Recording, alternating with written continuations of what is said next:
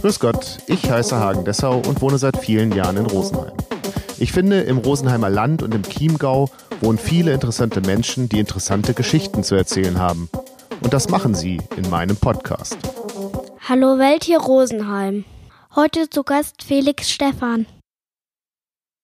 Ja, ich bin Felix, Felix Stephan. Ich komme aus Rosenheim und ich habe ein Wimmelbuch über Rosenheim gezeichnet in den letzten zwei Jahren und das im letzten Herbst veröffentlicht und über eine Crowdfunding-Kampagne finanziert. Genau, herzlich willkommen. Danke. Das müssen wir ein bisschen sortieren. Also als erstes natürlich die Frage, wie kommt man auf die Idee, ein Wimmelbuch zu malen und dann, wie kommt man auf die Idee, ein Wimmelbuch über seinen Heimatort zu malen?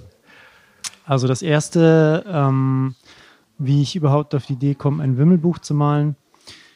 Ich zeichne und illustriere schon seit ich ein Kind bin und ähm, habe immer schon sehr kleinteilig gezeichnet. Also so Wimmelbilder liegen mir von dem her von Haus aus schon sehr nahe. Also das ist so mein Stil zu zeichnen. Ähm, habe aber noch nie etwas in dem Ausmaß gemacht. Also das ist ähm, schon sehr extrem gewesen und äh, hatte da aber totale Lust dazu, das zu machen. Insbesondere deshalb, weil ich ähm, im Moment jetzt äh, zwei Nichten und zwei Neffen, Neffen habe, die so im Alter zwischen ein und fünf Jahren sind ähm, und die halt gerade Wimmelbücher lesen oder ansehen. Ähm, und ich mir dachte, dass wenn ich sowas mache, dann möchte ich das jetzt machen, damit die natürlich auch was davon haben. Das war der Grund, warum ich insgesamt dieses Wimmelbuchprojekt in Angriff genommen habe und warum ich das jetzt zu Rosenheim gemacht habe. Ähm, nun, das, das ähm, war relativ schnell entschieden. Also ich, wie gesagt, bin Rosenheimer ähm, und Rosenheim hat einfach ein paar schöne Orte, die sich auch sehr gut für ein Müllbuch eignen, finde ich. Und das, was mich ähm, am meisten dran gereizt hat, ist letztlich, dass du Rosenheim als Stadt in einem Wimmelbuch sehr schön also in einem Wimmelbuch sehr schön in seiner Gesamtheit darstellen kannst. Also die Wimmelbilder, die ich letztlich da reingemalt habe, denke ich, ähm, geben einen ganz guten gesamten Überblick über die Stadt. Und ich denke, bei anderen Städten hätte man es da sehr viel schwerer gehabt. Also ich wohne in München und ähm, ziehe da auch gerne immer den Vergleich dann zu München. Also wenn man ähm, ein Wimmelbuch über München macht, und es gibt inzwischen schon mehrere, ähm, steht man immer vor der Qual der Wahl, was man, was man mit reinnimmt. Also jeder wohnt woanders in München, wenn man in München wohnt. Und jeder hat andere Orte, an denen er sich gerne aufhält, die für ihn eben die Stadt München bedeuten. Und da man im Wimmelbuch einfach beschränkt ist auf so gut zehn Bilder, ähm, muss man sich für Orte entscheiden. Und in Rosenheim hatte ich das Gefühl, man muss sich nicht so viel entscheiden, weil es liegt eigentlich auf der Hand. Man, man macht natürlich den Lokschuppen mit rein, man macht natürlich den Max-Josef-Platz und den Ludwigsplatz. Ähm, und eben den Riedergarten, also die Sachen, die ich reingemacht habe, hätten wahrscheinlich auch viele andere mit reingenommen, wenn sie ein Rosenheim-Wimmelbuch machen. Ja, deswegen fand ich das einfach in seiner Gesamtheit ein sehr schönes Projekt, über Rosenheim dieses Buch zu machen, weil man dann ganz Rosenheim in einem Buch hat. Und die Idee, ähm, eine imaginäre Stadt zu nehmen, ähm, hat es dir auch gegeben? Ähm, eine imaginäre Stadt auf keinen Fall, nein, weil ich ähm, weil ich sehr gerne ähm, Architektur zeichne und mich da auch gerne an den an den Vorbildern halte, die wir so haben, also an dem, was gebaut wurde, weil das denke ich, ähm, ja, das denke ich hier sehr schöne Gebäude gibt und mir Gebäude auszudenken, da äh, fehlt mir die Kompetenz, um so schön imaginär zu bauen, wie die Leute damals gebaut haben. Ich bin einfach kein Architekt. Ähm, also die, die Architektur war für mich ein wichtiges Element, auch wie die wie manche Orte in der Stadt ähm, gestaltet sind, wie sie sich entwickelt haben, welche Geschichte sie mitbringen, ähm, das mit aufzunehmen. Genau, und ähm, das, also was natürlich eine Rolle gespielt hat, ähm, was damit zusammenhängt, ist, ähm, es gibt natürlich Wimmelbücher, die einen anderen Fokus legen. Also die sagen, sie bilden jetzt nicht eine reale Stadt ab, sondern sie machen zum Beispiel sowas wie Jahreszeiten. Das wäre dann wieder ein ganz anderes Thema, dass man sagt, ähm, man macht jetzt äh, Frühling, Sommer, Herbst und Winter und dann ist es vollkommen egal, wo das ist. Also von Ali Mitgutsch gibt es, denke ich, glaube ich, ein, ein Jahreszeitenbuch und das spielt, glaube ich, komplett im englischen Garten. Also die, die Szenerie ist immer die gleiche aber es liegt halt einmal Schnee und einmal weht der Wind. Ähm, und darüber habe ich schon nachgedacht, ob ich so ein Element mit reinbringe. Aber das wäre dann eher noch was Zusätzliches gewesen. Also ich, für mich war klar, ich mache Rosenheim so, wie Rosenheim ist. Und es war dann nur eine Frage, wie ich es ausgestalte. Ob jeden Tag die Sonne scheint oder ob der Christkindlmarkt zum Beispiel auch mit drauf ist. Das wäre ja auch ja. noch so ein Element gewesen. Ja, bei, im, im Wimmelbuch ist ja eher so Sommer, Spätsommer. Richtig, ja? genau. Also mein Wimmelbuch, genau, spielt komplett ähm, Im Sommer ist es jeden Tag blauer Himmel mit so ein paar ähm, Flöckchenwolken, aber ansonsten ja, habe ich die Jahreszeiten rausgelassen, weil ich auch, ähm, weil das sonst auch zu viel geworden wäre. Also du kannst, man hätte, wenn man den Christkindlmarkt dann zum, als Beispiel mit reinnimmt, ähm, dann hast du eben den Max-Josefs-Platz nur mit Christkindlmarkt, was ja ein ganz anderer Max-Josefs-Platz ist, als der, den man sonst im Jahr sieht. Und ich, ja, ja. Aber durch die Wahl einer Stadt ist jetzt eigentlich einigermaßen, egal ob das Rosenheim ist oder irgendeine andere Stadt, ist man natürlich in der Verbreitung dieses Filmbuchs einigermaßen limitiert, oder? Das ist richtig, genau. Also das ist natürlich, wenn man, ähm, ich sag mal, äh, wenn man auf den großen finanziellen Erfolg aus ist mit so einem Wimmelbuch, war das natürlich keine sehr clevere Entscheidung, Rosenheim zu nehmen.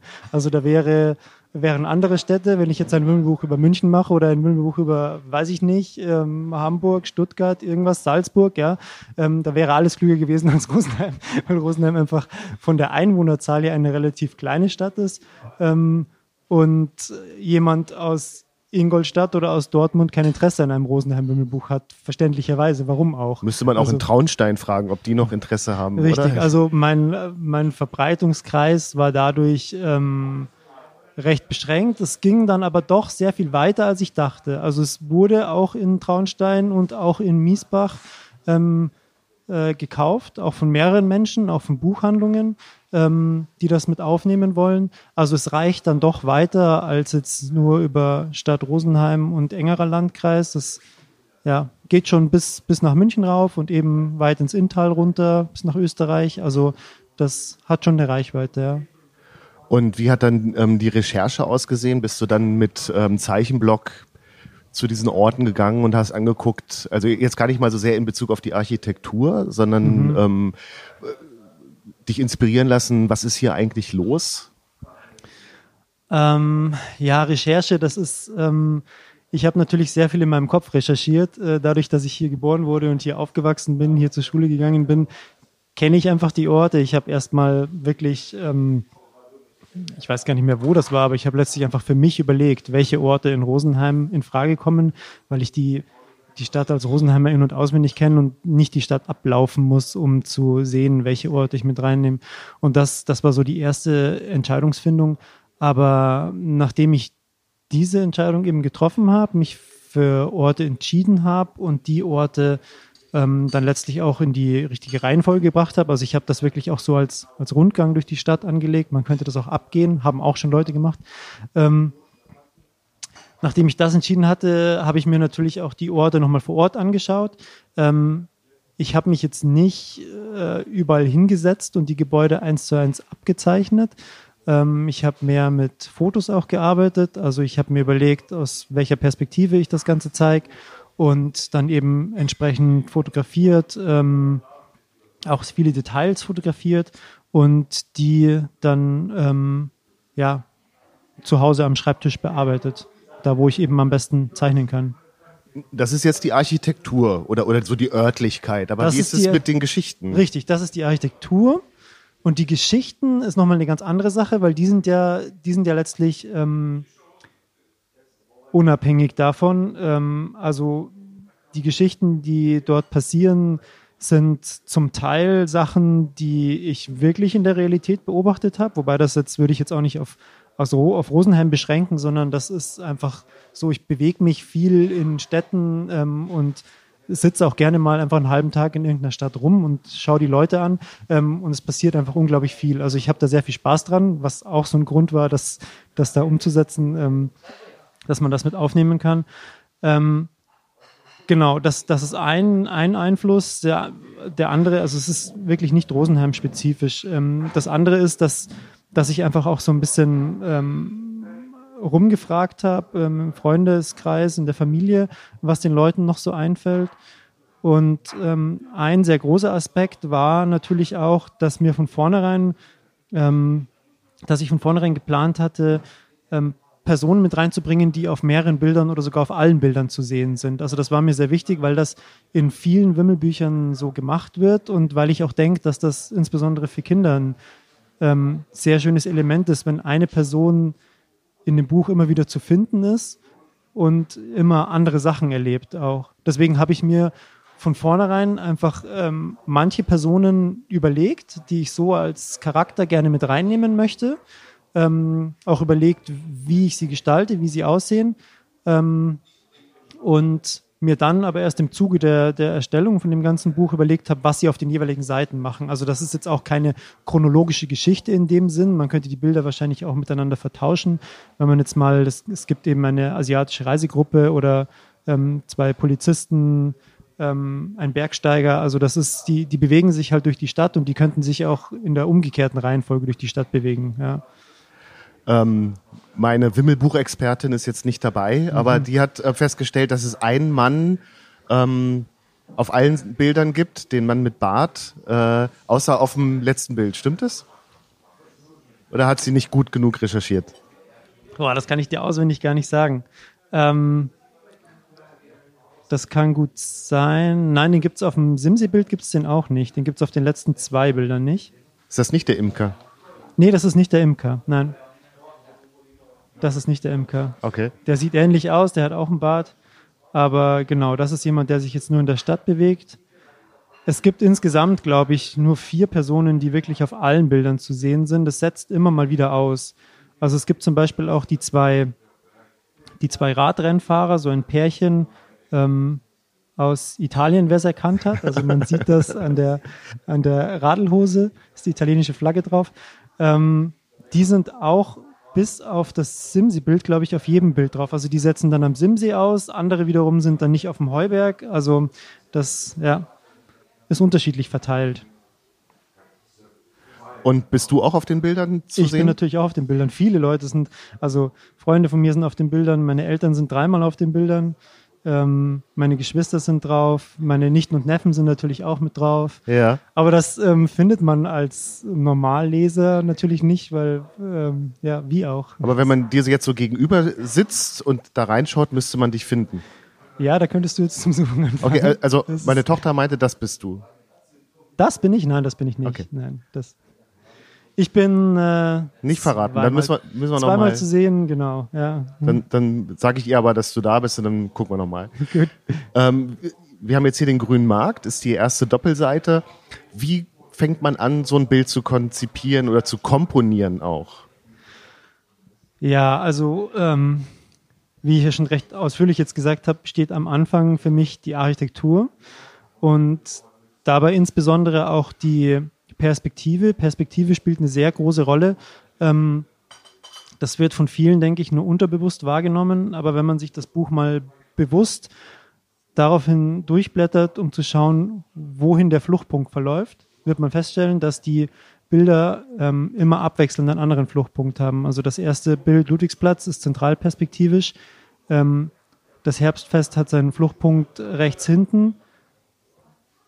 Das nächste Bild ist dann wieder zentralperspektivisch am Salzstadel.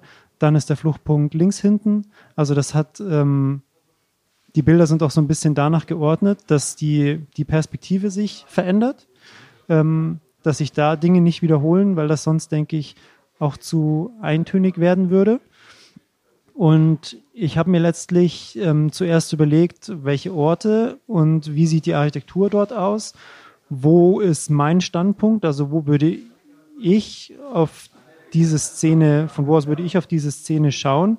Das ist dann oft auch sehr individuell. Also wenn man jetzt ähm, beispielsweise das, das Herbstfest nimmt, denke ich, ähm, hat jeder einen sehr eigenen Blick, wie er aufs Herbstfest schaut. Ähm, ich habe auch viele Leute gefragt, was wäre für sie der typische Blick aufs Herbstfest? Und für viele ist es eigentlich ähm, wenn man äh, vor der Polizei steht und dann Richtung Flötzinger ähm, Zelt schaut.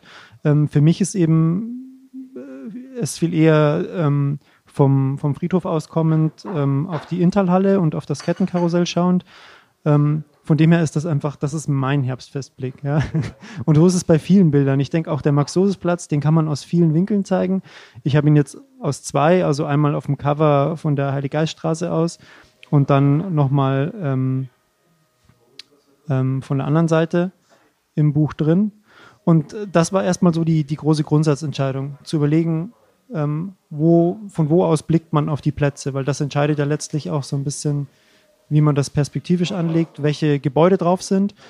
Und ähm, dann ist der erste Schritt bei der Umsetzung wirklich die komplette ähm, Gebäudeszenerie zu zeichnen. Also ich habe erstmal überhaupt noch gar nicht mit Figuren gearbeitet, sondern wirklich einfach die Gebäude, jetzt im Herbstfest die Fahrgeschäfte oder ähm, ja, wenn irgendwo ein Brunnen ist oder ähnliches. Also wirklich die komplette Architektur gezeichnet.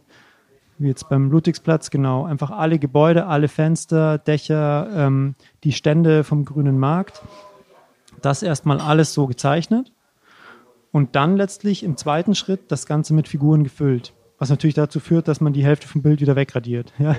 Aber nur so lässt sich das letztlich umsetzen, dass es am Schluss auch ähm, perspektivisch richtig ist. Weil wenn man so drauf losmalt, von links nach rechts, denke ich, muss man sehr gut zeichnen können, dass man da die, die Perspektive beibehält. Ja. Aber dann ist es ja auch so eine Kompositionsfrage. Also es gibt die, die gut gelaunt sind, es gibt die, die gar nicht gut gelaunt sind. Ähm, mhm. Es gibt Dinge, es gibt Personen, die machen etwas, andere schauen nur. Also welche, wann wird da eine Entscheidung getroffen? Also bei, bei den bei den Leuten jetzt in den in den Fenstern. Ähm, wann triffst du die Entscheidung, die sind gut gelaunt und mhm. machen was und die sind gut gelaunt und gucken nur oder so? Also das ist, ähm, ich sag mal, das, das hat ähm, wahrscheinlich ist das so ein längerer, das war so ein längerer Prozess. Ähm, das Ganze, dass ich zuerst, ähm, also ich habe die Bilder nicht von, von links nach rechts gefüllt mit Figuren, sondern ich habe das eher so, du hast einen leeren Platz, muss ich das vorstellen, ohne die, ohne die ganzen Figuren, wenn da wirklich nur die, die Szene erstmal steht, der Ort. Und dann habe ich meistens angefangen mit den Figuren, die wiederkehrend sind, also die auf allen Bildern sind, ähm, dass ich die erstmal an verschiedenen Orten positioniert habe, dass die nicht auch immer alle auf einem Haufen stehen, sondern dass die sich an unterschiedlichen Orten bewegen, weil das ja auch sonst viel zu leicht wäre, die wiederzufinden. Also habe erstmal die mit aufgenommen. Dann hat ähm, bringt jeder Ort einfach auch so Figuren mit, die, die an dem Ort unbedingt sein müssen. Also jetzt am grünen Markt natürlich die, die Marktverkäufer und dann eben Leute, die Sachen kaufen. Ähm, da hat man auch sehr viele Fenster, also Leute, die aus dem Fenster schauen oder dadurch, dass man die Musikschule auch mit drauf hat, Menschen, die Instrumente spielen. Also das hat sich dann so ein bisschen automatisch ergeben ähm, an vielen Orten, welche Figuren noch mit drauf sind. Und dann kommt eben noch im dritten Schritt letztlich der ganze Rest. Also das sind einfach Figuren, die sind auch da, aber die könnten auch überall anders sein. Und die sind eben, wie du schon sagst, ähm, manchmal sind sie fröhlich, manchmal sind sie nicht so fröhlich. Ähm, das, das war relativ spontan eigentlich. Also da habe ich dann einfach, ähm, ja, das Bild lässt sich noch aufgefüllt und mir kleine Szenen ausgedacht und die mit reingemacht. Und das hat auch kein ganz, das hat kein großes System. Das ist, ähm, man, also das Buch hat insgesamt, weiß ich nicht, 700, 800 Figuren. Ähm, da habe ich keine, keine große, keinen großen Masterplan gehabt dafür, sondern das ist einfach gefüllt worden. Ja. Und gab es ein Testpublikum, dass dann auch mal so eine Seite, so eine Doppelseite äh, ja, definitiv. verworfen wurde? Äh, eine Doppelseite verworfen auf keinen Fall. Also das, das wäre viel zu viel Arbeit. Nein. Ähm, ich habe äh, hab definitiv, ich habe meine Freundin hat das die ganze Zeit auch noch mit angesehen, ähm, hat das ja mitverfolgt, wie ich das Ganze erstellt habe und die war definitiv eine große Hilfe dabei. Ähm, ich habe viele einzelne Figuren verworfen und nochmal überarbeitet, wenn mir was nicht gefallen hat oder wenn sie irgendwie Bedenken hatte, dass was so nicht funktionieren könnte.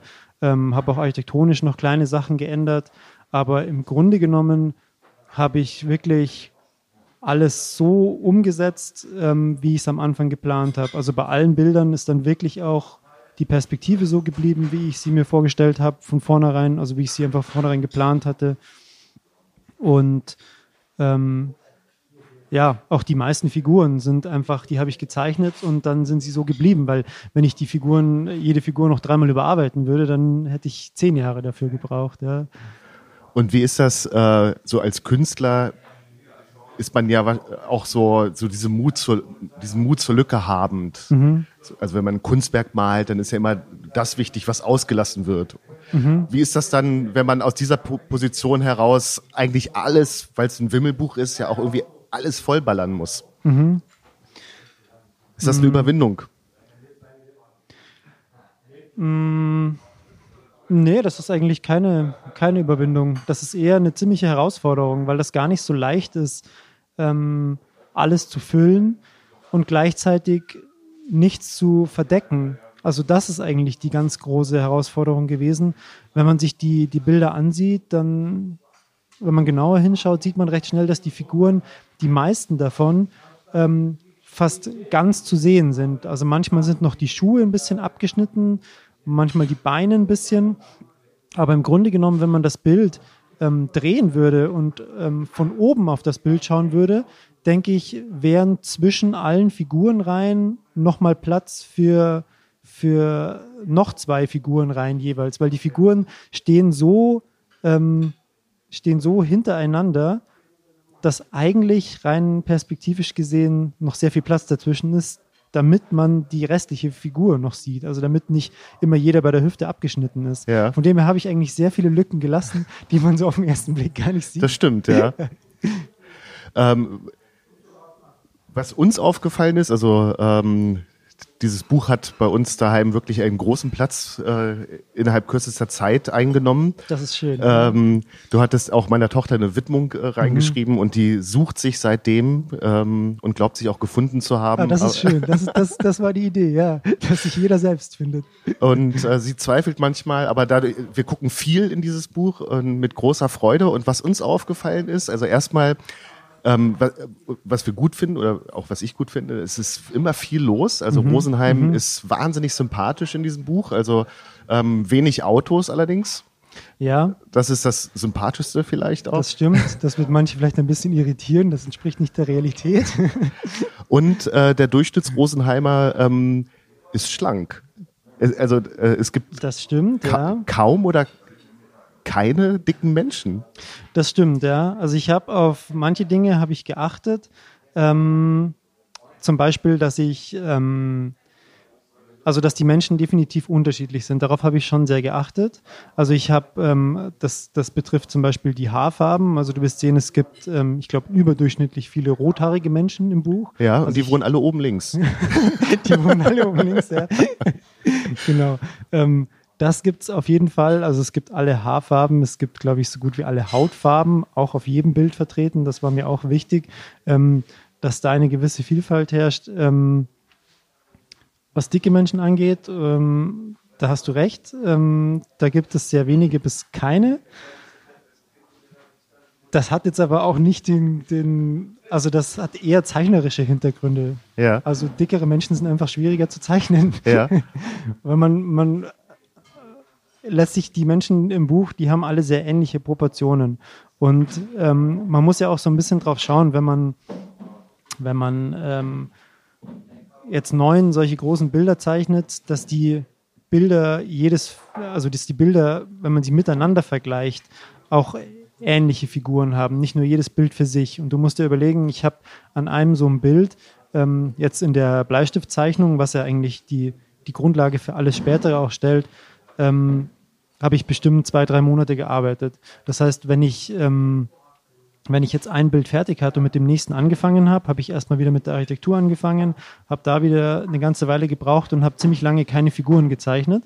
Und wenn du dann wieder anfängst, Figuren zu zeichnen, musst du natürlich schauen, dass im zweiten Bild die Figuren genauso aussehen wie die Figuren auf dem ersten Bild. Also die Figuren, ich habe das dann auch gemessen letztlich, also die Proportionen der Figuren, jetzt die Kopfgröße und auch die Größe der Figuren an und für sich, stimmt halt im Ende, am Ende wirklich so unter den Bildern untereinander ganz gut überein. Und wenn ich jetzt auch noch Menschen mit reingenommen hätte, die doppelt so viel wiegen wie andere Menschen, dann wäre das nochmal eine zusätzliche Herausforderung gewesen, weil sich dann einfach da die Proportionen wieder anders verteilen und man das auch wieder berücksichtigen muss. Klar, das hätte man machen können. Ähm, ich habe mich darauf beschränkt, ähm, Schwangere mit reinzunehmen. Und ähm, genau, ansonsten sind die Leute ja sehr ähnlich proportioniert. Was ich auch gut finde, ist, dass es durchaus auch politisch unkorrekt ist. Also, ähm, okay. ähm, ähm, also auf ganz niederschwelliger Ebene. Es gibt halt den Nackten am Simsee, der das auch sehr, ja, äh, mhm. Äh, also der da auch kein Geheimnis draus macht. Darf man das nicht? Ich weiß es nicht. ich vermute mal, im 21. Jahrhundert oder 2020 ähm, könnte das im Originalfall Diskussionsstoff bieten. Ja, besonders wenn so viel los ist. ja, genau. Und so viele Kinder außenrum. Ähm, den Riedergarten finde ich super. Der ist ja echt wunderbar belebt. Ähm, ist das so eine Wunschvorstellung auch, dass, so, dass, dass ein Rosenheim gezeichnet wurde, wie du es dir wünschst? Ähm, ja, wo du gerade beim Riedergarten bist, auf jeden Fall. Also ähm, wie viele mir geschrieben haben oder auch erkannt haben, habe ich am Riedergarten den nicht ganz so schönen Parkplatz weggelassen.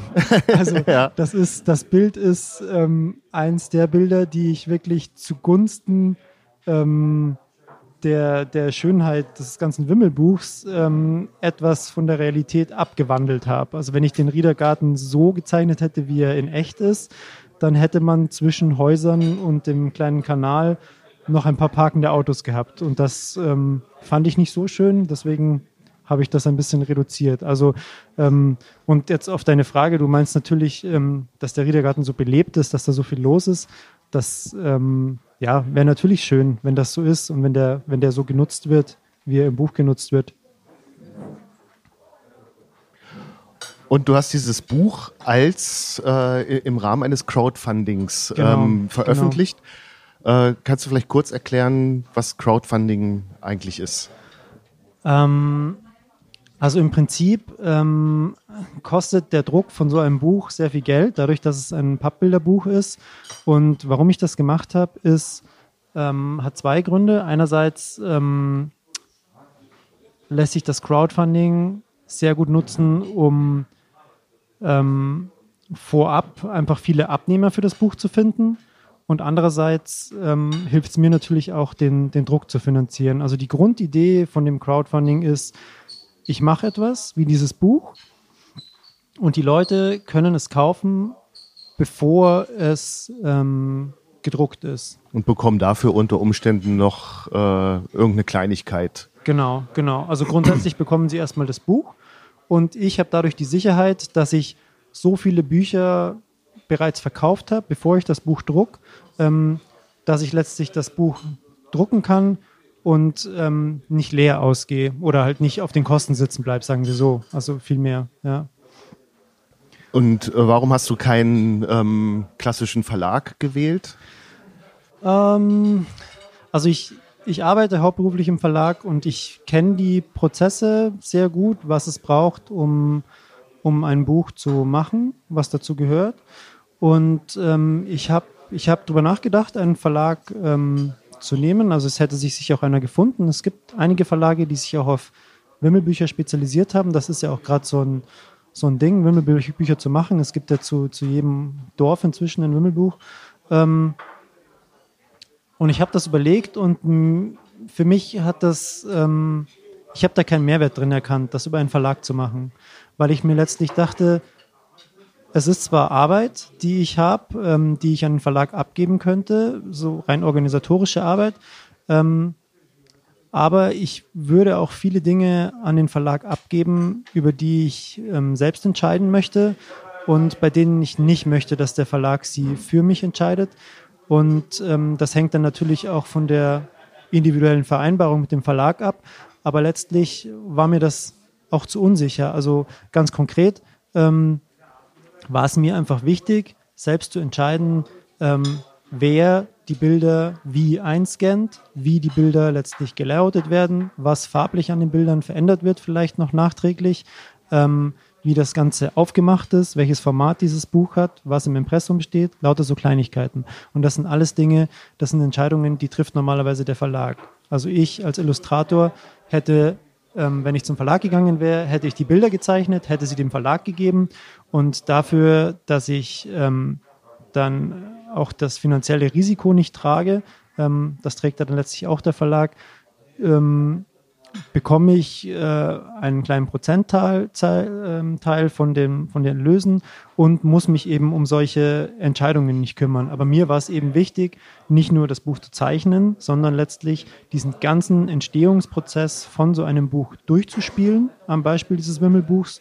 Und habe mich deshalb dazu entschieden, dass das geht auch ohne. Also mit Crowdfunding, wie gesagt, das fand ich eine, eine ähm, super Alternative dazu, weil ich dadurch ja auch ähm, den großen Vorteil des Verlags, eben dieses finanzielle Risiko zu minimieren, ähm, letztlich auch hinbekomme, dadurch, dass ich die Bücher verkaufe, bevor ich sie drucke. Und dann hat es für mich keinen großen Vorteil mehr gehabt, zum Verlag zu gehen, weil dann hätten die möglicherweise, das ähm, wäre vielleicht auch ganz anders gelaufen, aber es hätte dazu führen können, dass der Verlag Dinge entscheidet, die ich so nicht gewollt hätte und dann hätte ich eineinhalb Jahre ein Buch gezeichnet und es hätte am Schluss nicht so ausgesehen, wie es ich gerne gehabt hätte. Und man muss ja auch dazu sagen, beim Crowdfunding gibt man eine gewisse Summe als Ziel aus. Und wenn die nicht erreicht wird, dann hat keiner einen Schaden. Also die Richtig, Leute bekommen genau. ihr Geld zurück Richtig, und du genau. brauchst nicht in Vorleistung gehen. Richtig, also ich bin natürlich sehr stark in Vorleistung gegangen, dass ich dieses Buch gezeichnet habe. Also ich habe ähm, und ich hätte dieses Buch auf jeden Fall gedruckt. Ähm, es war dann nur eine Frage, wie umfangreich äh, letztlich diese, ähm, wie groß diese erste Auflage von dem Buch wird. Weil wenn ich jetzt sehe, ähm, das stößt auf überhaupt kein Interesse und fünf Rosenheimer wollen das Buch haben, hätte ich davon keine 1000 Bücher gedruckt in der ersten Auflage, weil dann sitzt du auf 995 Büchern. Ähm, so viele Nichten und Neffen werde ich niemals haben, um das zu verschenken. Also dann hätte ich, ähm, hätte ich das irgendwie anders gemacht. Ähm, ich wollte es einfach zeichnen für, für eben für meine Freunde, für meine Familie und ähm, habe mir eben gedacht, ich freue mich, wenn noch viele weitere Rosenheimer dran Freude haben. Ähm, und letztlich ist es ja dann auch dazu gekommen, dass es sehr viel mehr Rosenheimer ähm, daran Interesse hatten, als ich dachte. Ja. Genau, das kann man ja so sagen. Es war ein also Erfolg. Also es ist, es ist äh, ein Wahnsinn gewesen. Ja, ich habe nicht damit gerechnet, dass das, dass das so explodiert, das Ganze. Ja. Du sagst eine erste Auflage von 1000 Exemplaren. Mhm. Ähm, wie viele haben es übers Crowdfunding bestellt? Vorab? Äh, fast alle. Also ich habe ähm, ich habe das ja kurz vor Weihnachten gemacht und die Buchhandlungen haben das natürlich auch irgendwann ähm, mitbekommen, dass, dass so ein Buch entsteht und dass es das wohl noch vor Weihnachten gibt, weil die Leute das ja vor Weihnachten bekommen haben. Und mich haben dann am Schluss auch wirklich alle Buchhandlungen kontaktiert gehabt. Sie hätten das auch noch gern, weil das, das Weihnachtsgeschenk, Weihnachtsgeschäft ähm, ist ja letztlich, also 50 Prozent der Bücher, die im Jahr verkauft werden, werden vor Weihnachten verkauft. Und das ist einfach das Geschäft für den Buchhandel. Und ich hatte am Schluss einfach keine Bücher mehr, um den Buchhandel ausreichend zu beliefern damit, weil ich über Crowdfunding, ich musste es letztlich ähm, auf der Crowdfunding-Plattform ähm, dann ähm, letztlich auf 1000 äh, beschränken, weil ich an dem Punkt war, dass ich eben schon ähm, die Entscheidung treffen musste, das Buch muss ja auch gedruckt werden, das dauert ja auch eine Weile. Also ich war an dem Punkt, dass ich das bereits in Druck gegeben habe und äh, ja, das nicht mehr ändern konnte und dann waren es 1000 und dann habe ich alle über Crowdfunding verkauft, ja. Das heißt, die Buchhandlungen in Rosenheim sind leer ausgegangen? Sind fast leer ausgegangen, ja. ja. Also. Äh, du hattest ein sogenanntes Stretch Goal, also ein zweites Ziel ja mhm. auch ausgerufen. Mhm. Ähm, das war, weiß ich nicht, ich glaube 7000 Euro oder so. Ähm, da hieß es, wenn das erreicht wird, dann, gibt, dann geht die Arbeit weiter. Heißt es, es genau. gibt ein zweites Wimmelbuch oder es gibt eine zweite Auflage? Nein, nein, nein. Also zweite Auflage, da geht ja die Arbeit nicht weiter. Also für mich nicht. Ja. Das ist, äh, das ist ja ähm, die zweite Auflage habe ich äh, gleich, nachdem ich vor Weihnachten alle verkauft habe, gleich die zweite Auflage in den Druck gegeben. Das ähm, verzögert sich jetzt ein bisschen durch durch Weihnachten eben und dass die Druckerei dann auch erst Mitte Januar damit angefangen hat. Ähm, und letztlich kommt die jetzt dann ähm, im März die zweite Auflage. Also dann ist das Buch auch wieder erhältlich. Aber was ich ähm, versprochen habe, wenn ich das zweite Ziel erreiche, dann werde ich auch noch ein ähm, Rosenheim-Wimmel-Malbuch machen. Also das Ganze nochmal zum Ausmalen. Ähm, das wird natürlich dann nicht so detailliert sein, wie das jetzt ist, weil das äh, will oder kann kein Kind ausmalen, ähm, sondern das wird dann mehr ähm, ja, größere Ausschnitte daraus sein, die man zum Malbuch macht oder zum Malblock. Also wie genau ich das letztlich dann umsetze, das habe ich noch nicht ganz entschieden, aber das wird es definitiv in den nächsten Monaten geben, ja. Noch vor den Sommerferien, dass die Kinder auf den Autoreisen oder auf den Zugreisen. Äh, oh, das kann ich jetzt nicht versprechen, aber was das hängt auch, haben. ja, das hängt auch ein bisschen natürlich davon ab, wie lange sowas dauert dann zu produzieren, aber ähm, das geht, denke ich, sehr viel schneller als so ein Pappbilderbuch. Von dem her, das ist gut möglich, dass es bis dahin klappt, ja. Dein Buch hat eine ISBN-Nummer. Richtig, ja. Ähm, ich habe die mal eingegeben. Finden tut man da aber leider nichts. Wo hast du die denn eingegeben? Also ich habe die einmal in der Suchmaschine eingegeben mhm. und bei Amazon. Und bei Amazon kriegt man einen Hinweis tatsächlich auf das genau. Buch, aber ohne Bild. Das finde ich sehr schade. Ja, das liegt daran, dass ich ähm, eigentlich nicht vorhabe, das Buch über Amazon zu verkaufen. Also wenn Amazon auf mich zukommt, ähm, muss ich es letztlich machen, aber ich werde es jetzt nicht ähm, forcieren, dass es das auf Amazon gibt. Also die ISBN gibt es, so wie sie draufsteht. Der Barcode funktioniert und sie ist im VLB, also im Verzeichnis lieferbarer Bücher, ähm, angemeldet. Ja. Ähm, als Buchhandlung, wenn man ins VLB reingeht, ähm, kann man das Buch auch ähm, bestellen. Also das haben auch schon einige gemacht, dass sie sich ähm, ich habe eine, eine eigene E-Mail-Adresse im VLB, das heißt, ich sehe, wenn Leute das übers VLB gefunden haben oder wenn sie das über die Webseite gefunden haben, wenn sie mich anschreiben und Bücher bestellen. Von dem her, ähm, das gibt es ganz normal, aber online ist das jetzt erstmal nicht geplant, Amazon etc. Ähm, sondern das war auch so ein bisschen die Idee dahinter, zu sagen, ähm, das ist ein sehr regionales Produkt von einem Rosenheimer für Rosenheim gemacht und wir haben viele Buchhandlungen in Rosenheim und ich denke, ähm, profitieren davon sollten dann auch in erster Linie die, die ähm, Rosenheimer Buchhandlungen und nicht ein amerikanischer Großkonzern. Also das ja, ist jetzt zumindest so erstmal der Ansatz. Was bringt dann noch die Zukunft für dich? Bist du jetzt so weit angefixt, dass du sagst, okay, jetzt gibt es das äh, Malbuch ähm, und dann geht es weiter? Ähm, in, in welche Richtung auch immer? Ja, ähm, also wahrscheinlich erstmal kein zweites Wimmelbuch. Also es gibt jetzt nicht ähm, Rosenheim Teil 2 wäre schwierig auch, weil es nicht mehr so viele Orte gibt, denke ich. Oder Na, die Jahreszeitenfrage wäre ja noch. Die Jahreszeitenfrage, genau. Rosenheim bei verschiedenen Jahreszeiten. Na, ähm, nee, also ich habe ähm, hab jetzt ein konkretes Ding, das über das äh, Malbuch hinausgeht noch. Da ist auch, ist auch was Farbiges, was Wimmliges, ist kein Buch. Ähm, das ist aber, steckt aber noch in den Kinderschuhen. Ähm, da müssen wir noch gucken, wie, inwieweit sich das umsetzen lässt. Also da habe ich mit der, da bin ich mit der ähm, städtischen Galerie im Gespräch auch. Ähm, Genau, das ist aber noch in einem zu frühen Stadium, um darüber zu sprechen. Ähm, aber es wird definitiv noch weitere Dinge geben, wahrscheinlich, ja. Dann viel Erfolg dafür und vielen danke. herzlichen Dank für das Gespräch, Felix. Ja, danke, danke. dir. Das war Hallo Welt hier Rosenheim, Folge 12 mit Felix Stephan, aufgenommen am 12.02.2020.